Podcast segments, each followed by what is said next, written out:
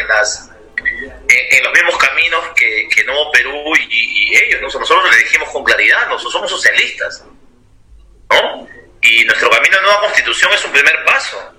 Y nosotros, si tomamos el poder, no lo vamos a dejar, ¿no? O sea, con todo el respeto que se merecen ustedes y sus pelotudeces democráticas, nuestra idea es quedarnos para, para instaurar un, un, proceso revolucionario en el Perú, ¿no? Así es. Y nosotros no vamos a bajar nuestras banderas ni Nicaragua, ¿no? O sea, nosotros no vamos a aceptar que ustedes nos vengan a imponer su género, que aborte tanta vaina con un país que está como está ahorita, pues, ¿no? Yo creo que esa vaina ha sido también una forma de decirle, si quieren, vienen, y si no, váyanse. Porque finalmente, este, si, si, si en el peor de los casos nos fuera mal, nos tiene que ir mal con nuestras banderas, no con la de ellos, ¿no? No con la de ellos. Así que este, veremos más adelante. Pues. Ellos creo que no terminan de darse cuenta de que, de que el fenómeno Mendoza fue el 2016. Buenas noches, buenas noches a todas, la audiencia. Hemos querido empezar el programa de hoy con, una, con un extracto de un audio eh, que ha sido propalado el día de hoy en, una, en un programa periodístico de señal abierta. Eh, no es que uno comparta o no comparta lo que se dice en el audio, pero creemos que esa tribuna también sirve para poder poner en contexto las cosas que van sucediendo durante el día. Hola José, Edwin, ¿qué tal? ¿Cómo están? Buenas noches. Buenas noches, amigos. ¿Qué tal? ¿Cómo están? Eh, sorprendido por este audio eh, que el señor Guillermo Bermejo este, en su Twitter escribió que ha sido distorsionado, eh, pero como que es muy fluido para que sea distorsionado. Bueno, vamos a ver este, qué pasará en los próximos días, porque es un audio que recién ha salido a la luz hoy día, ¿verdad? Es verdad, ha salido a la luz hoy día. Y ya que hablamos de edición y todo eso, hay que preguntarle al maestro de la edición, pues, ¿no? Acá a nuestro amigo José Solís, el, el editor y productor de este programa. José, ¿qué tal? ¿Cómo estás? Hola, hola, ¿qué tal amigos? Buenas noches. Aquí empezando este tercer bloque. Eh, bien, con este sorprendente, bueno, no sé si sorprendente, porque dice muchas cosas que de manera este, declarativa ya sabemos que tienen eh, en mente las, las, personas que guardan algún tipo de filiación con eh, ideologías o inclinaciones políticas más socialistas, ¿no? Pero lo que sí hay que tomar con mucho cuidado, ¿no? Tomar con mucho cuidado esta información, estas, estas, estos runrunes que empiezan a circular, porque podrían ser este, legítimos, pero antiguos quizá. Entonces siempre es importante ver el tema del contraste, ¿no? ¿Qué es lo que el mismo Bermejo ha dicho sobre esto? Por eso me parece importante lo que mencionaba Edwin, ¿no? De que en su Twitter lo ha que ha, tratado de, decir que no, no era, no es algo actual, sino que es algo de, hace, de hace algún tiempo atrás. Sí, él, él condena en su Twitter, obviamente trata de hacer ver, acá dice, qué asco lo de Willax, chuponear llamadas, de contextualizar y editar audios para romper la unidad de la izquierda y hacer creer que hay un plan dictatorial es el resumen de la barbaridad de esta prensa naranja claro, ellos pueden decir naranja, pero uno puede decir rojo, ¿no? Pero es lo que él ha puesto en su Twitter, eh, Guillermo Bermejo Rojas. Guille Bermejo 01, Twitter oficial. Es, el deslinde que él ha hecho. Bueno, tenemos dos versiones. Eh, desde el punto de vista de la educación eh. hay que contrastar fuentes diversas, ¿no, José? Correcto. Ojo con algo, ¿ah? yo creo que el canal, en este caso que propaló el audio, no es que haya dicho al menos yo he visto una parte de, esta, de este programa, no es que haya dicho, señores, hemos sacado este audio dicho hace una semana o dicho hace un mes. Probablemente saben que este no es un audio, digamos, actual, pero al fin y al cabo es un audio del candidato que, o bueno, el que era candidato y que ahora es un congresista electo, y que probablemente hace un año podía decir lo que dijo, pero ahora que es congresista, lógicamente esas mismas frases tienen otro peso. Entonces, descontextualizado no me queda muy claro. Yo creo que simplemente lo han puesto eh, han dicho que es un audio, mejor dicho, no han dicho de qué, en qué momento salió el audio, simplemente lo han lanzado. Y editado no me suena a que esté editado. No creo que un canal, por más que sea Willax, que la gente siempre habla de que Willax lanza noticias. El canal que nadie ve. Eso, el canal que nadie ve. Entonces yo no creo que al final se lancen a querer editar un audio. O sea, a estas alturas editar un audio jugaría, jugaría, jugaría, ya estoy hablando ya como que, jugaría más en contra, ¿no? Que a favor del mensaje que quieren dar. Así que lo que ellos han hecho, que también tiene que, que ver con estrategia política, que es lo que hablamos en el, en el podcast pasado, es coger algo, ponerlo en un momento en el que sabes que va a generar impacto, aun cuando fue concebido eh, en un momento en el que no, no iba a generar el mismo impacto. Entonces, esto, ¿cuál es la, digamos, la reflexión de esto? Es que cuando tú aspiras a un cargo político, tienes que cuidarte. Así hoy en día de pronto no seas eh, viral o no de lo que piensas en realidad, un pensamiento como este no va a cambiar porque oficialice una candidatura o logre un escaño, ¿no? El pensamiento. Eh, no, a ver, el pensamiento no cambia, pero las formas en las que tú expresas lo que tú piensas sí tienen que cambiar. Ahora, nadie dice que, deje de ser radical. no, no, él tiene, que él tiene que seguir siendo radical porque el radicalismo es su marca registrada. Entonces salir a decir algún, despotricar algunas cosas está bien. Pero ¿qué es lo que creo? ¿Dónde creo que él comete el error? Empezar a decir, por ejemplo, eh, no voy a repetir porque es una grosería, pero denigra en este caso a la campaña de, de la ideología de género, aun cuando esa es una batalla que le guste o no, es una batalla que prácticamente la ha asumido como tal la izquierda eh, liderada por, por Mendoza y por, por todas las confluencias de esa izquierda medio progresista. Entonces, venir a denigrarla de esa forma creo que no te deja bien parado, porque al fin y al cabo en algún momento te vas a sentar con ellos. y es lo que va a pasar ahorita. Claro, puedes no estar de acuerdo con la propuesta, mas no debes ser peyorativo en tu opinión sobre esa propuesta. Y ahí sí este, compro lo que me dices. Sí, sobre todo porque es política. Sobre todo porque es política. Pero, pero bueno, interesante, interesante. La verdad que, como les dije en el primer podcast, yendo un poco hacia, hacia cuando eran las 4 de la tarde, eh, interesante entender de que en esta campaña, cada día, si recuerdan, yo les dije, un día es como una semana. Entonces, hoy han pasado muchas cosas. Creo que han firmado un acuerdo en la mañana, han hecho un poco de campaña en la tarde, los programas de la noche han sacado audios, han sacado un montón de investigaciones. Ya hoy en día, por ejemplo, la fiscalía arranca mañana, arranca mañana nuevamente el juicio, curiosamente a Bermejo, por terrorismo. Están pidiendo 20 años de cárcel. Entonces, algunos dirán, oye, ¿por qué justo ahora? Todo es estrategia al final. Todo es estrategia. Hoy día sacamos el audio, toda la gente hoy en la noche está, oye, ¿quién es? es, el probable, entren a Twitter y van a ver que el hashtag que tiene mayor eh, movimiento o tendencia probablemente sea Bermejo, audio, algo de esto. Entonces no es, no es casualidad y mañana va a salir en todas las portadas, mañana arranca el juicio a Bermejo. Yo no creo que en menos, de, en menos de tres semanas digan que es culpable o no, pero ya en, las portadas va a salir. Fiscalía pide 20 años para Bermejo por cargos asociados al terrorismo. Y eso es lo que ellos quieren dejar en claro, ¿no? Así que se viene una campaña muy, muy fuerte, muy interesante. Aparte, que en el, eh, aparte que en el fondo, ya que hablamos de esto de forma y fondo, en el fondo eh, eh, de muchos candidatos en su forma de pensar, no ha sido, no hablo por mía, la primera vez que he escuchado no vamos a dejar el poder. Entonces, hay una incongruencia porque critican la dictadura fujimorista que se quedó en el poder eh, una década, pero tienen en su forma de pensar algunos quedarse en el poder. Entonces eh, critican la dictadura, pero están a favor eh, de la imposición de un gobierno por tiempo también.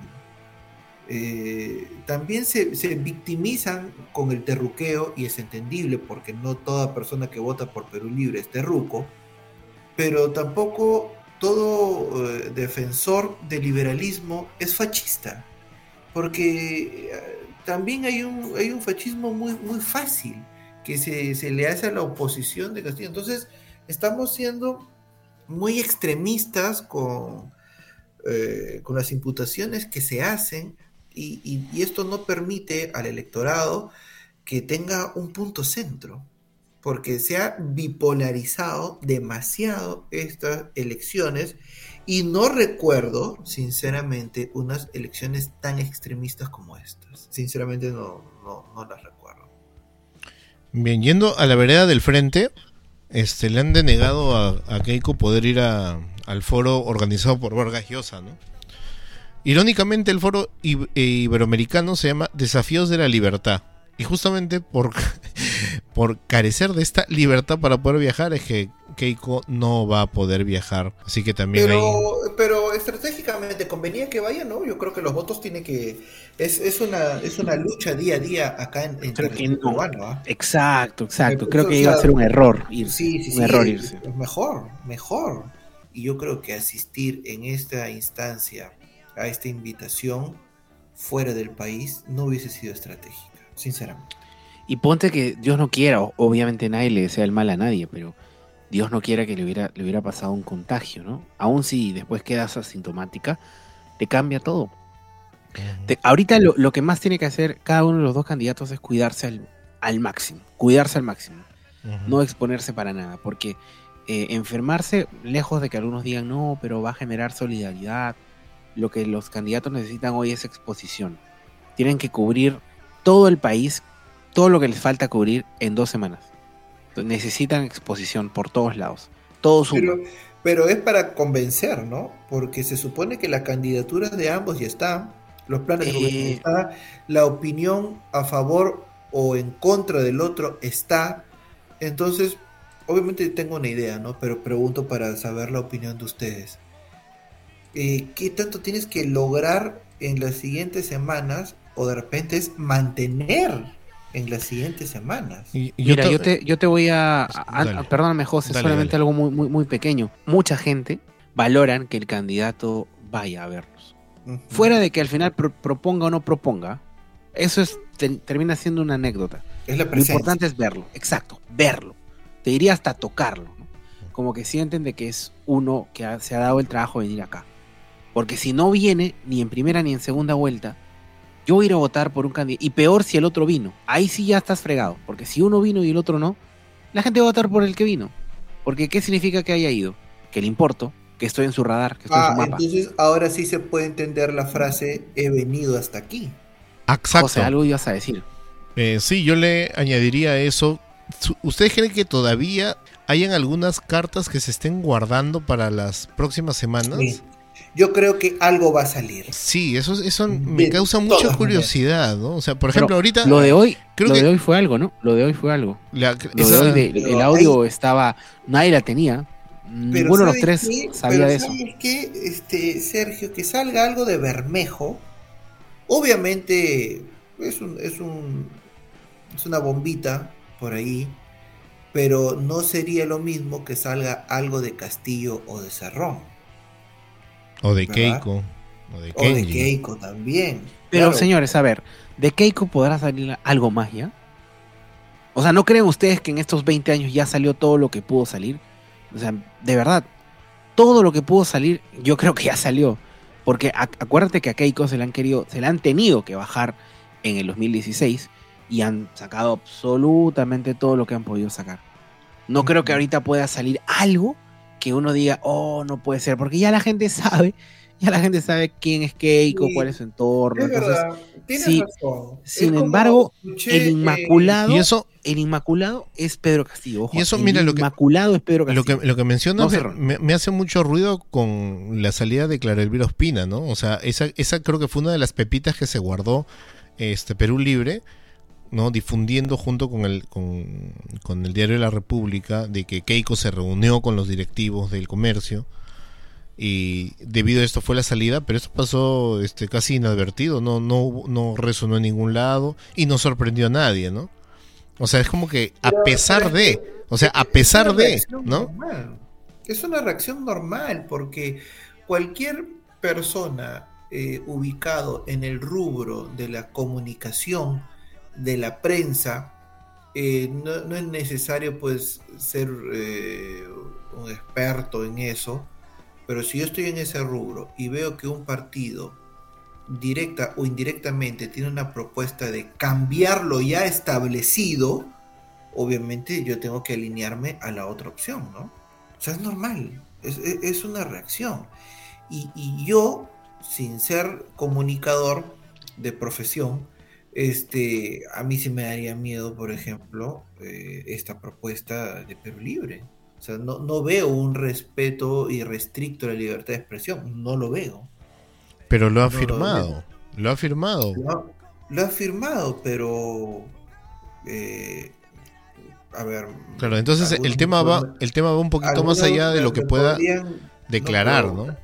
Claro, pero algunos me podrían criticar, pero la firma de un extremista, ¿vale? Eh, pero en este caso, no sé, o sea, yo creo que es más el, el gesto. O sea, hoy en día ellos no pueden rehuir a ninguna O invitación. sea, es un gesto para ganar, más no es un para- gesto, es un para gesto para posicionarse, para, para no perder el paso, ¿no? Para. Imagínate que solo haya ido Keiko o que solo haya ido Castillo. O sea, no, pues vergüenza. Vergüenza, porque así lo. Ahorita sale de repente eh, la sociedad de prensa y dice un compromiso por la libertad de prensa. Y van a tener que ir los dos. Después sale, no sé, pues este Gastón Acurio a decir sí, un compromiso para que al final la gastronomía del Perú no se vea afectada, ¿no? Van a ir los dos a firmar, de verdad, literal, en serio. Viene Goku y dice un compromiso por la Genkidama y van a estar los dos ahí alzando los brazos, porque al fin y al cabo hoy no pueden rehuir a ningún compromiso. Insisto, eh, hay dos, dos arenas interesantes y hay que ponerle foco a eso. Primero, eh, la arena de la de hacer el recorrido a todas las regiones que se puedan. Hay, eh, te diría que por lo menos el 50% del Perú hoy en día no ha sido visitado. Entonces tienes muchísimo, no vas a poder hacerlo todo, pero trata de ir a lugares estratégicos. Ahí se ve mucho también al asesor político, ¿no? Que le va a decir, oye, ¿dónde va a ir? en donde hubo más ausentismo, porque en ese ausentismo están los indecisos. Ah, y yo les cuento una pepita, porque ustedes saben que hoy estoy así brutal, brutality con el tema de la, de la contraespi- contraespionaje y esto, ¿no? Entonces resulta que una, me han, me han dateado también sin confirmar, que así como estaba, estaba la, la que de sembrar el topo, también hay otra interesante, que es, es una estrategia que, no sé, mira, si está escuchándome ahorita el asesor de Keiko, no, no quiero dar ideas, pero es muy complicado que tú puedas eh, garantizar el... Ojo, voy a decir algo polémico. Es muy complicado que tú puedas comprar votos porque obviamente está mal por todos lados. No, avalo eso. Pero eh, ¿cómo tú, si vamos a entrar en ese terreno, cómo haces tú para contrastar que él votó por, por alguien? O sea, oye, si votas por esta opción, te ganas tu vale de 20 soles. Ya, bacán, yo voto por tal persona. Va, pero el voto es secreto, ¿no? Imposible que tú puedas saber si votó o no por la opción. Te va a decir, mira, sí, sí voté, pero que no puedes tomar fotos. No hay forma. O sea, esto de decir que compré votos es muy, es muy extraño, sal- salvo que la persona diga, crea realmente que, que quien está diciéndole que le va a dar esto, o sea, en verdad, por esos 20 soles tú podrías dar el voto. Yo insisto que eso es un escenario muy poco, muy poco certero. Y acá lanzo, acá lanzo la pepita. ¿Qué pasa si en vez de comprar el voto, lo que haces es, vas a un lugar donde uno de los candidatos sacó 80% de votos a favor de él y dices, ¿cuántos, ¿cuántas personas viven acá? 3.000 personas. ¿Y a cuántas fueron a votar? 2.000. Y de las 2.000, prácticamente 1.600 votaron por el candidato A. En la segunda vuelta, ¿qué va a pasar? ¿Van a volver a votar por el candidato A? Es muy probable. Es muy probable que hasta vayan 2.000 personas a votar por el candidato A. ¿Qué me convendría? Que voten por el candidato B, ¿no? Pero como, no, como estoy casi seguro que eso no va a pasar, la otra opción que tengo, ¿cuál es? Que no voten. Entonces ahí viene lo interesante. ¿Por qué no votarían? No, es que la multa. ¿Cuánto es la multa en esa zona? ¿40 soles? ¿20 soles? Ok, se le paga la multa. Y aparte se le da un bono a la persona que no vota. 100 soles. Y se dice, perfectamente, ok. ¿Y cómo, ¿Y cómo vas a saber que no votó? Obviamente, pues tienes que tener gente que está viendo que no iba a votar, pues, ¿no? Los. Es, es, es fácil darte cuenta si fue o no fue a votar. Llegó a las 7 de la noche, a ver, pasamos lista. En esta mesa tienen que votar 150 personas. ¿Cuántas votaron? Dos. Perfecto, las otras 140 se ganaron su bono. Ya está. Y con eso, Oye, con eso te, va- no- te va- vas a diferentes pueblos, pa, no eres pa, pa, y amigo te bajas. Te amigo bajas de- pase. ¿Tú no eres amigo de Juan Francisco no. Escobar? Pero es una No. opción. No estoy diciendo, no estoy diciendo para nada que esto se tenga que hacer. Ojo, no es una apología a- a- a- al ausentismo, para nada. Pero en estrategias políticas, como una vez me dijeron, todo se vale, todo se vale. Y esto es una, es una, una artimaña que no sé si alguna vez alguien lo habrá planteado. Lo voy a usar, este, Edwin, para mi libro. Porque tú me has hablado de que mi libro puede ser interesante, ¿no? O sea, es una, una, cosa montesini- montesinista de pronto, ¿no? Es una, una- una idea medio montesinista. Me- me- es maquiavélico. Exacto. Me, me parece Macchiato. una opción, sí, una opción no descabellada, posible eh, en el país de lo imposible. Este, Exacto. Totalmente inmoral, pero Pero, pero, pero es parte de la, del, o sea, no habría mucha novedad, ¿no? Viable país en un- donde- en un el país de Laura que- Bozzo. Claro, viable en un país que cuando crees que todo pasó, algo pasa. ya, una movida así, tú se la atribuirías a una inteligencia queiquista o castillista. No, ninguno de los dos. Eso para mí solamente es de Vladimiro. Ninguno de los dos y los dos. Ah, pero Vladimiro Montesinos, ¿no? Porque el otro Vladimir no, no creo que llegue a... Ah, claro, por eso decía ninguno Sí, de los sí. dos y los dos, porque ambos tienen eh, un, un Vladimiro en su historia o en su presente. A- a- aparte que también me dirían, Sergio, pero eso necesita recursos, sí, pero... Y recursos solo los tiene la derecha. Sí, pero No, ¿sabes qué? no eso, eso se ve mucho en el interior del Perú.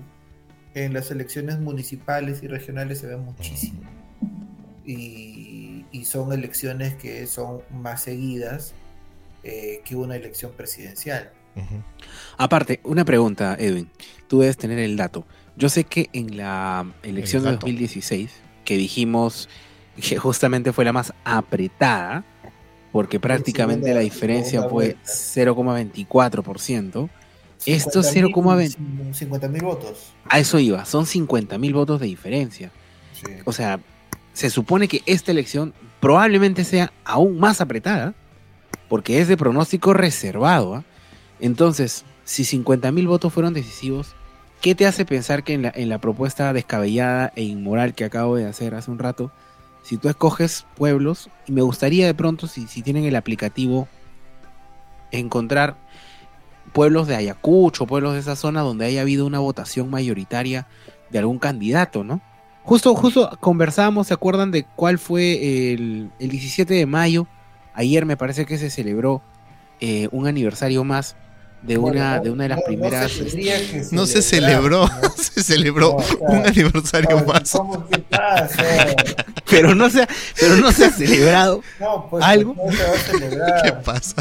Pero- Pero hay alguien que celebra eso, pues, ¿no? O sea, yo no, pero probablemente Se los, celebró los, un los aniversario. chauchinos o, Un o aniversario ¿cómo se llaman todavía. esas personas? No, se, se cumplió un año más del tristemente célebre recordado 17 Pero ¿por qué es célebre? Tristemente célebre. Ah, ok, ok. Tristemente célebre. No, 17 no, de mayo. no tiene que ver, 1970, célebre no tiene que ver con que ce- célebres, ¿no? no, Ah, ya. Este, ¿Qué pasó la- ese día, Edwin? Yo desconozco Lo que pasa es que eh, el contexto, para no aburrir mucho, eran elecciones presidenciales en 1980.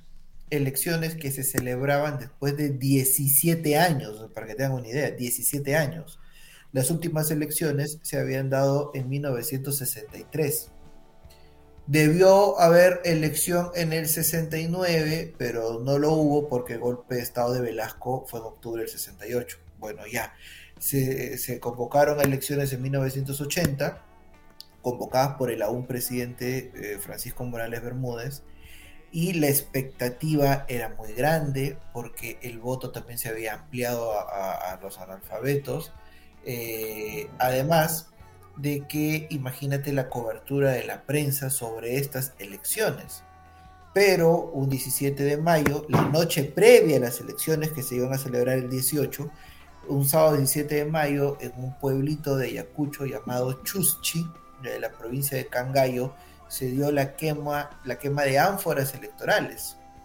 Eh, fue un hecho no, no cubierto por la prensa, solamente dos diarios tuvieron una, una noticia muy pequeñita sobre lo que había sucedido, porque obviamente, imagínate, sucede algo el 17 y las elecciones son el 18. Obviamente la prensa tuvo una cobertura más sobre las elecciones.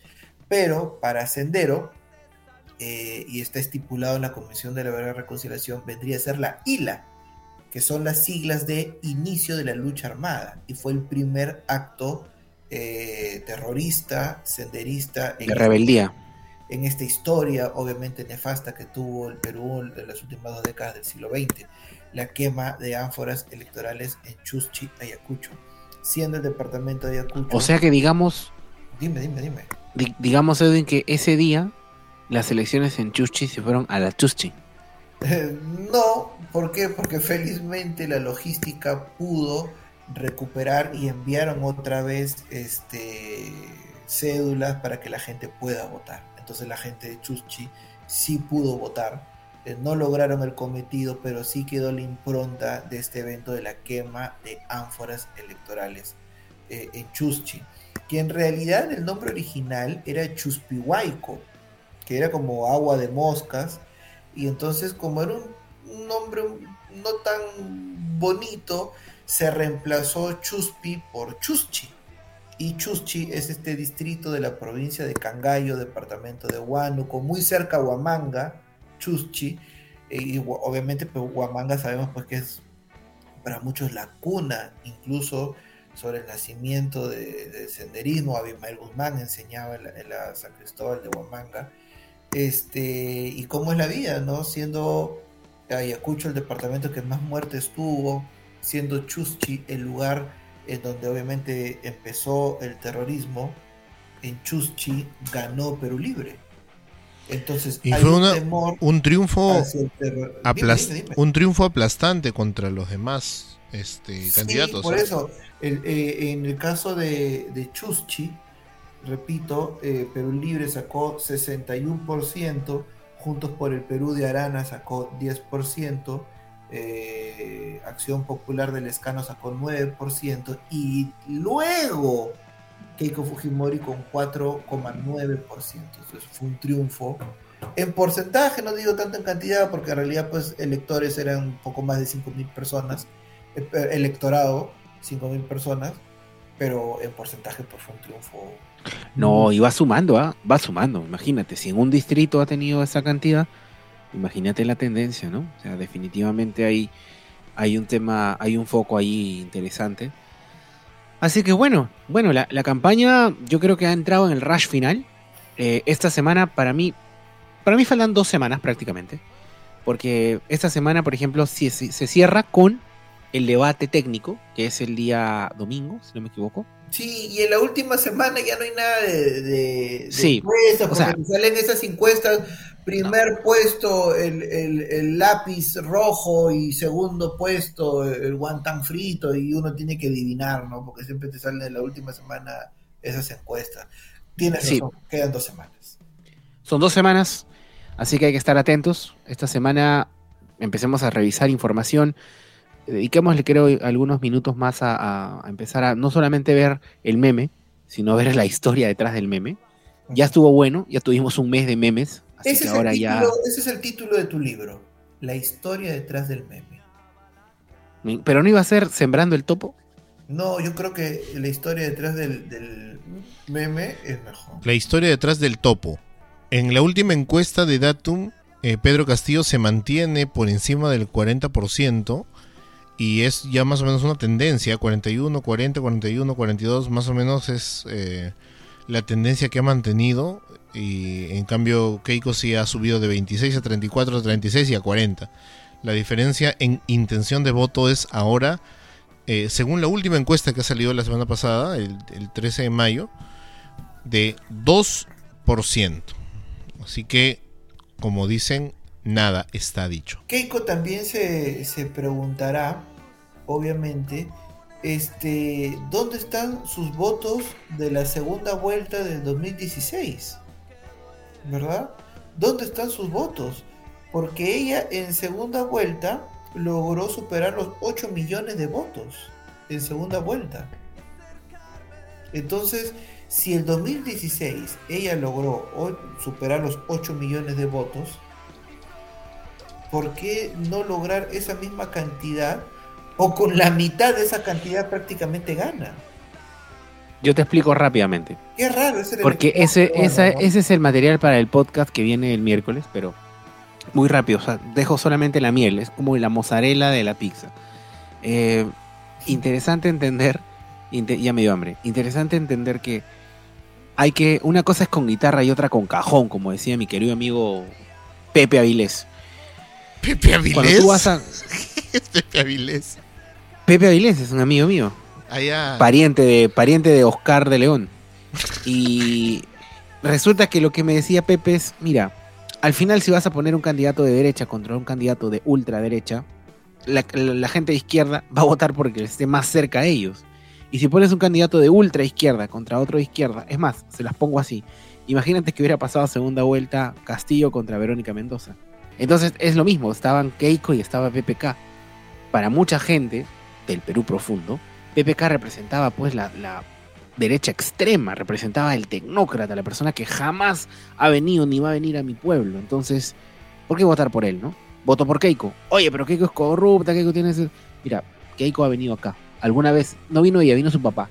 Así que para mí eso en realidad es mérito suficiente para votar por Keiko. Entonces, los votos de Keiko de segunda vuelta de hace cinco años no eran votos de ella propiamente. Muchos de estos eran votos anti-PPK. Bueno, Así como ahora, pero, exacto. Pero ojo, eh, está bien, tienes razón en segunda vuelta, pero ojo que en primera vuelta Keiko sacó poco más de 6 millones de votos en primera vuelta y esos votos sí fueron de ella. Así es. Y esos votos se han ido diluyendo porque, pues, lamentablemente esta vez hemos tenido, uno, demasiados candidatos, Sí, muy parecidos. y dos, claro, exacto, que, el- que hace cinco años no habían tantos, y también es cierto que había un desgaste natural, un desgaste natural porque prácticamente su partido en los últimos cinco años ha sido el partido menos querido y el que peor se ha ¿Cuántos portado. candidatos hubo es- en estas elecciones? Al final creo que fueron 10 18. 18. Ah, claro, porque la vez pasada hubo 10 y encima eliminaron. Sacaron Sí, a, 18 a- es demasiado. a Moradito, A ¿no? Acuña, a, a Sí, sacaron a dos fuertes, entonces al final te quedaste con, con ocho, pero que en realidad eran seis. Y si tú te das cuenta, era Keiko, Carlos. Vero, claro. Vero, exacto, por Goyo, ¿no? Entonces, sí, pues era, era otros contextos. Así que vamos a ver, vamos a ver, yo insisto que el final va a ser de fotografía. Eh, los dos puntos de quiebre para mí son los dos debates. Aunque, aunque no querramos reconocerlo, eh, la gente siempre está pendiente de los debates. Por eso es que al final Castillo, eh, creo que, es más, mañana me parece que es el día que él va a presentar a su equipo. Por fin va a presentar a su equipo completo. Y ahorita lo que se viene esta semana es van a empezar a despellejar a su equipo, ¿no? Van a empezar a sacarle hasta con quién fue su primera vez, eh, de pronto, su primera vez en la política, pues, ¿no? Ah, bueno. Con quién fue su primera vez en la política, las primeras declaraciones. Hoy día empezaron con Bermejo, mañana puede ser Ceballos, que es un- un- una de las personas que está en el equipo técnico y, en algún momento dijo en 2018 que, que Os- Osman Borote, terrorista, sentenciado y liberado, después, bueno, liberado no, perdón, sentenciado que cumplió su, pena, de pronto dice que él podría tener algún cargo en algún puesto del Estado, o sea, ya lo sacaron y ya se va a hacer viral, ¿no? Entonces, y así van a empezar a buscar a cada uno de ellos, porque si hay algo que Castillo no ha tenido hasta ahora es exposición mediática, como la está teniendo en estas semanas. Antes de la primera vuelta, nadie hablaba de Castillo, nadie sabía quién era Bermejo. Todo el mundo hablaba de Vero, de, de, Acuña, de, de, de todos, de todos los candidatos. En cambio, ahora no. Ahora solamente es Castillo y Keiko. Y como de Keiko ya se ha hablado casi todo, entonces lo que venga de Castillo y, y compañía es la gran parte de esto es algo nuevo, ¿no? Así que tenemos harto, harto material para empezar a hacer más podcasts informativos. Y bueno, de mi parte creo que eso es todo. Listo, aquí nos quedamos. Buenas noches. Nos vemos, Cuídense, amigos. Chau, chau. Abríguense. Tomen agüita.